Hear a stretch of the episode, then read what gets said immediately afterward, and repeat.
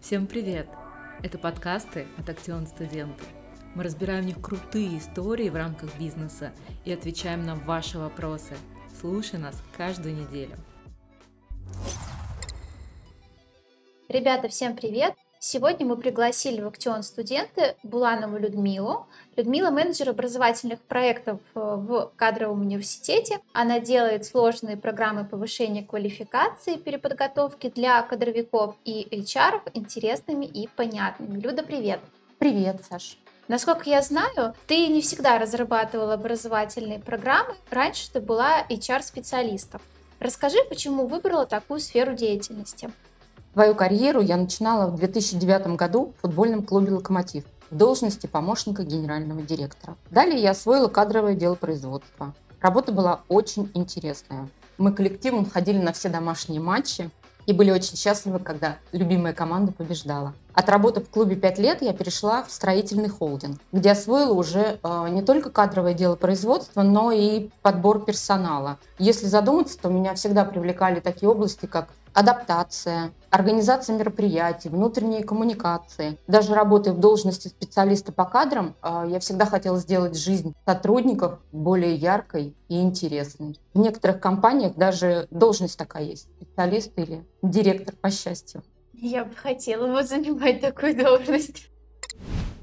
А у тебя профильное образование? Мое первое образование высшее экономическое. Когда я получала высшее образование, я тогда еще не знала о специальности управления персоналом, и она не была так популярна, как сейчас. Я часто встречала специалистов по кадрам с высшим образованием в сфере экономики, психологии и юриспруденции.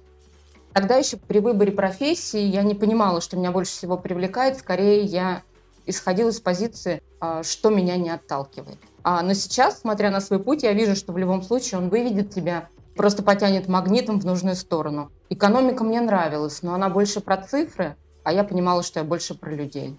И для того, чтобы стать именно специалистом в профессии, я купила книгу «Кадровое дело для новичков». А, видя эту книгу надо мной, всегда посмеивался руководитель.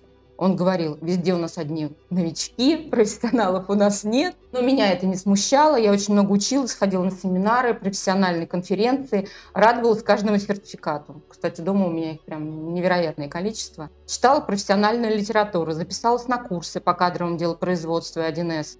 Но уже тогда понимала, что документооборот и кадровые процедуры меня не интересуют. Мне вот больше интересно работать с персоналом в целом, а не с документами. И Тогда я приняла решение пройти профпереподготовку по специальности управления персоналом. Обучение длилось больше года. За это я, время я получила знания и поняла, чем хочу заниматься в дальнейшем. В конце программы был курс. Он назывался «Карьерное консультирование». На курсе мы рассматривали варианты развития и составляли карьерную карту на 5-10 лет. Я не стала себя ограничивать и написала более пяти вариантов моей карьеры. Это были разнообразные виды деятельности, от гида в Италии, искусствоведа до стилиста и HR-бизнес-партнера. Но больше всего меня поразило, когда я открыла через год эту карту, я увидела, что я планировала стать преподавателем кадрового университета.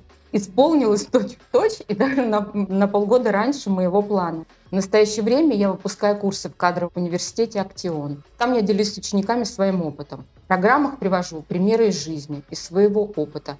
Мне это очень помогает донести информацию до специалистов. Когда урок пишет не просто эксперт, а коллега, который знает о проблемах не понаслышке, это вызывает доверие. И в какой-то момент захотелось не только получать опыт, а делиться им. Так что не бойтесь ставить цели и идти к ним. Стремитесь к лучшему.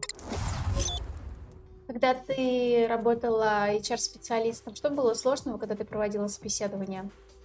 А, я расскажу один случай. Он поменял мое мышление, восприятие собеседований со стороны соискателей. Я участвовала в мастер-классе. Группа состояла из людей разного возраста и профессий. И мы, не рассказывая о себе ни слова, должны были по одежде, по поведению определить профессию каждого участника. Когда очередь дошла до меня, участники стали высказывать свое мнение. Они сделали предположение, что я прокурор или госслужащий. Мне было так странно это слушать. Я вообще не ожидала такого ответа. Я стала возражать и говорить, что я про искусство, про людей. И потом добавила, что я работаю в сфере HR и занимаюсь в том числе подбором персонала. Переубедить мне аудиторию не удалось. Оппоненты только подтвердили свое высказывание, сказали, что HR – это следователь. Я никогда не думала так о своей профессии. После этого я поняла, как видят меня соискатели. И в дальнейшем я старалась разрушить этот стереотип. На первоначальном этапе я столкнулась с волнением, конечно же. Я стала понимать, насколько волнительно для соискателя. И каждый раз, когда я начинала собеседование, я всегда старалась встать на его сторону. И мне помогало в этом случае то, что я очень быстро нахожу э, язык с людьми и чувствую настроение, стараюсь э, проводить собеседование, старалась именно в комфортной обстановке. И я очень благодарна руководителям, с которыми приходилось работать и совместно проводить собеседование. Были случаи, что на собеседовании, когда мы понимали, что кандидат не подходит, то мы ему сразу аргументированно отказывали. Не кормили его обещаниями, что перезвоним на следующей неделе. Искатель не тратил время на ожидание ответа, и мы продолжали поиск и не связывали себя обязательствами когда-нибудь ему перезвонить. Встречались кандидаты, которые любили собеседования и ходили на них поговорить. Да, и такие тоже есть. В дальнейшем я научилась задавать правильные вопросы по телефону и определять истинные цели кандидатов, чтобы оптимизировать свое рабочее время. Вы быстрее найдете работу, если поймете, что HR действует не только в интересах работодателя, но и в ваших интересах подборе персонала очень важна э, скорость закрытия вакансии, и каждый руководитель тебе постоянно напоминает об этом, подходит и говорит, а будут ли у нас сегодня кандидаты? И ты понимаешь, что тебе важно не растягивать эти процессы, а закрыть в короткие сроки. А какой самый большой э, период времени вот ты искала идеального кандидата на должность? Это был IT-специалист, достаточно редкий. Я его искала полгода был ограничен бюджет. Если бы он был выше, мы бы нашли его там буквально в течение недели, да. Но бюджет был очень занижен, компании нужен был специалист, и мы стали рассматривать именно специалистов с небольшим опытом работы, но так как специфика была необычная, таких специалистов очень мало было на рынке. Через полгода я нашла такого специалиста. В конце года руководитель мне сказал, Людмила, какой классный специалист, давайте еще двух. И я, конечно, была рада, а, что специалист прижился в компании и что мы нашли именно того человека, который был нужен. Но еще искать таких двух а, достаточно было проблематично. А ты нашла? Нет, мы не закрыли эту вакансию, потому что стоимость была очень низкая, руководители это понимали, но не повышали планку заработной платы и готовы были ждать. Ждать и искать в течение года даже. Еще ранее ты рассказала про мастер-класс, где подумали, что ты прокурор. Какая на тебе была одежда? А, на мне было платье-футляр, Правда, оно было синего цвета. Скорее всего, это и сыграло определен... да, определенным фактором. Я выглядела официально, и, и держала себя, наверное, так же, но не думала, правда, что я произведу такое впечатление. А как ты вообще считаешь, эм, должны ли мужчины всегда ходить на работу в брюках и рубашке, а девушки всегда должны ли быть э, на каблуках, э, в юбке? Есть организации, в которых есть определенный дресс-код, и важно понимать, а, готовы вы ходить в такой одежде или нет. Если вы не готовы, тогда значит вам ближе другая корпоративная культура, более свободная, да, например, IT-компания. А дресс-код где прописывают? Есть положение, кстати, в некоторых компаниях о дресс-коде. Те компании, которые соблюдают дресс-код, они разрабатывают такие документы. Если в компании нет дресс-кода, тогда вы вольны одеваться так, как хотите, но зависит от того, на какую должность вы претендуете. И, соответственно, при прохождении собеседования, перед собеседованием, а, я всегда рекомендую кандидатам уточнять, есть ли в компании дресс-код. Но хочу сказать, что аккуратно одетый кандидат, у него больше шансов в любом случае. Но мы говорим, что нужно всегда смотреть на корпоративную культуру. Если вы приходите в IT-компанию э, на должность э, разработчика, и вы одели костюм, да, галстук рубашку. Но Все это... усомнятся. Да, будет очень странно. Если вы любите действительно костюмы, и вы претендуете на должность, к примеру, руководителя, вы понимаете, что руководитель должен также выглядеть. Вы идите в той одежде, в которой э, вы планировали бы работать. Я работала в компаниях с разной корп-культурой, но в любом случае никогда не допускалось э, ходить в шортах, например, и мини-юбках на работу. А были э, сотрудники, которые забывали, что все-таки э, нужно придерживаться каких-то правил и приходили в такой одежде, ну, разговаривали, делали замечания. Не то чтобы замечания, просили шорты поменять на брюки. Там допускалось ходить в босоножках или летом девушкам без колготок? Да, конечно. Ну, если это... я сталкивалась, что запрещали. Если это не банковская сфера и не госслужба, то да, конечно, почему нет? Все зависит от кандидата, что хочет он получить от работы и какую корпоративную культуру он для себя приемлет. Теперь э, вернемся к собеседованию. Какие вопросы всегда задают э, HR-специалисты? А, ну, вопросы могут быть разнообразными, а, они могут быть общими, об опыте работы, о себе, а, могут быть стрессовыми, дискриминационными, ну и проективными, конечно. Ты сказала, что есть дискриминационные вопросы. Какие это вопросы и можно ли на них не отвечать? По дискриминационным вопросам вы сразу сможете оценить уровень корпоративной культуры, как и по да, как я ранее говорила. А что же относится к таким вопросам? Те вопросы, которые касаются личной жизни и никак не относятся к работе, считаются дискриминационными. А, например, вы планируете выходить замуж и рожать детей. Есть ли у вас ипотека, кредиты, а есть ли у вас прописка в этом городе. Вы, конечно, не обязаны на них отвечать, но и грубо не отвечайте. Если совсем личный вопрос, переведите его в шутку и больше улыбайтесь. Это всегда расположит HR к вам. Ну, либо руководителя. Э, на практике HR и, или руководитель могут задавать личные вопросы, чтобы посмотреть на вашу реакцию. Как э, соискатели реагируют на неудобные вопросы. Или по незнанию. Вот Раньше они ходили на собеседование, и у них все спрашивали, замужем они или нет, планируют создать семью, планируют детей. Они не видит в этом ничего зазорного. Но если таких вопросов очень много, э, вы понимаете, что потенциального работодателя интересуют не ваши качества профессиональные, да, а личная жизнь, и просят вас о ней рассказать в подробностях, задумайтесь, хотите ли вы работать в такой компании. Я всегда старалась нести в компании, в которых работала, культуру открытости и исключать а, любую дискриминацию, будь то возраст, пол или вероисповедание. Перед собеседованием старалась напоминать руководителям, что если мы будем задавать вопросы личного характера, а потом откажем кандидату, кандидат вправе обратиться в суд. А нам потом придется объяснять, зачем мы задавали ему такие вопросы. Э, руководителей тоже иногда нужно ввести в курс дела. Ну, они могут не обращать на это внимания, и действительно, а потом прислушиваются к советам и будут задавать правильные вопросы. С какой жалобой может соискатель обратиться в суд, что ему такие вопросы задавали?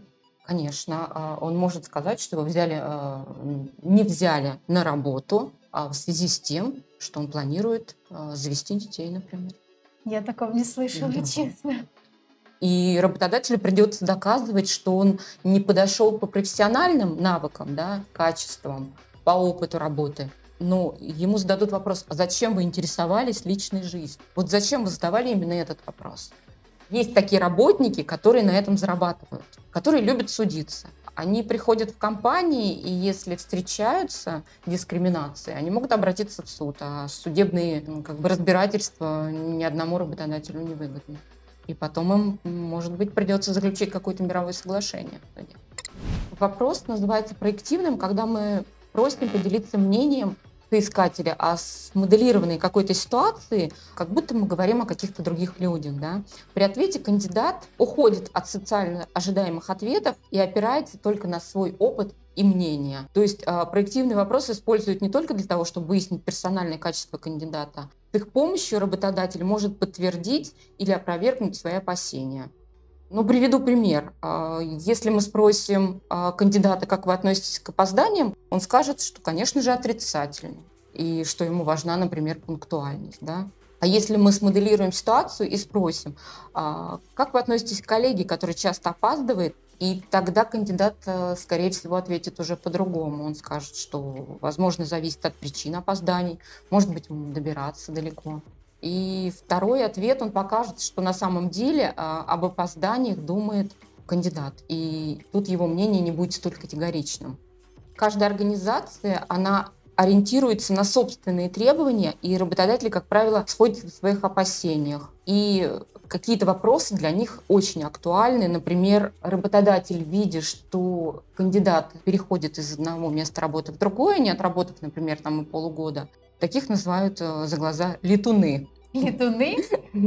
То есть летает, порхает с одного места на другое. Работодатель будет думать, что кандидат пришел к нему, и также вот через три месяца или через полгода он улетит от него он хотел бы найти сотрудника на долгую перспективу. Какой-то период времени он обучает его, знакомит с командой, вводит в курс дела, и потом раз, получается, что как бы, через полгода ему нужно а, заново этим же заниматься. Никто не хочет летуна себе. Никто не хочет. Вот для того, чтобы прояснить ситуацию, кандидату задают такие вот проективные вопросы, касающиеся именно смены работы. И, например, вы можете спросить, да, как вы думаете, почему люди меняют работу? И тут он тоже так же выдаст вам ответы, которые лучше всего записать, да, потом уже посмотреть, какой вывод может из этого сделать, да, или вот в каких ситуациях человек меняет работу. Он расскажет про себя, кандидат расскажет про себя. Как вы думаете, почему люди не могут долго работать на одном месте? Он также расскажет про себя, и вы поймете именно те причины, которые способствовали переходу из одной компании в другую. А может быть, он просто искал себя, а может быть, действительно там был Плохой руководитель да. там мог быть или коллектив. Да, плохой руководитель, не соблюдался трудовой кодекс. Ну, понятно, что если он сменил 10 э, мест работы и везде все были плохие, то нужно посмотреть, скорее всего, что проблема в самом кандидате. Бывают случаи, да, когда сотрудники устраиваются на работу, им делают запись в трудовой книжке, они уже через неделю понимают, что они не могут здесь работать. То есть на собеседовании могут говорить одно, а по факту, когда они приходят в коллектив и начинают общаться с коллегами, они понимают, что здесь совсем все по-другому. То есть это тоже может быть проблемой для соискателя. Давай поговорим про собеседование в разрезе молодых специалистов. Нужно ли им готовить презентацию о себе? И что следует рассказать, а о чем э, лучше все-таки промолчать? Часто кандидатам хочу сказать, что мешает э, в поиске работы неплохое резюме или отсутствие опыта, а скорее неуверенность в себе и в своих силах. И как это может проявляться? Кандидат делает акцент не на своих сильных сторонах, да, а на том, что ему не хватает. Или он видит опыт вакансии два года, а у него там, например, полгода или год, и боится откликнуться. В разделе о себе также можно э, рассказать про свои достижения. Ну или не откликается просто из-за страха, что ему откажут. Опасаясь всего, а, кандидат ограничивает себя и отдает вакансию мечты просто другому кандидату, уступает ему свое место. Что касается презентации, ее лучше, конечно, подготовить. Нужно записать а, в блокнот, буквально там 5-10 предложений, да, порепетировать дома. Это поможет правильно потом сформулировать мысли, запомнить эти фразы. И когда HR попросит рассказать о себе, кандидат не будет волноваться и расскажет все классно. И это придаст ему уверенности в дальнейшем.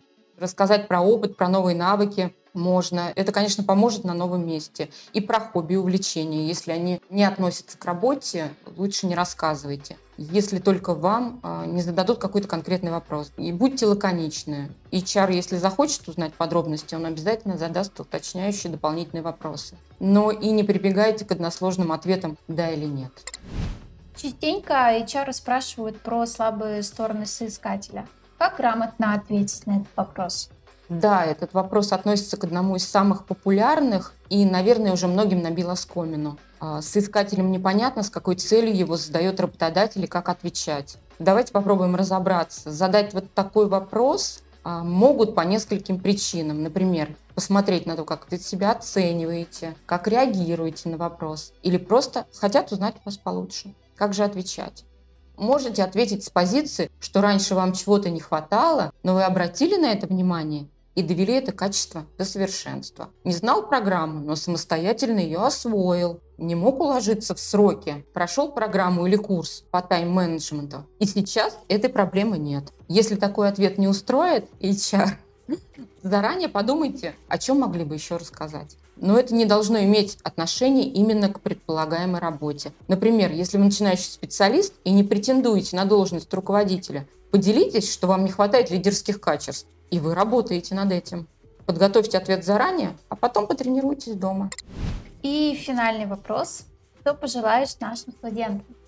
Ребята, я хочу вам пожелать в первую очередь веры в себя. Работайте над собой, развивайтесь, найдите именно ту нишу, которая будет интересна вам. И пусть это будет не обязательно специальность по диплому. Это может быть что-то новое, и если это вас вдохновляет, пробуйте.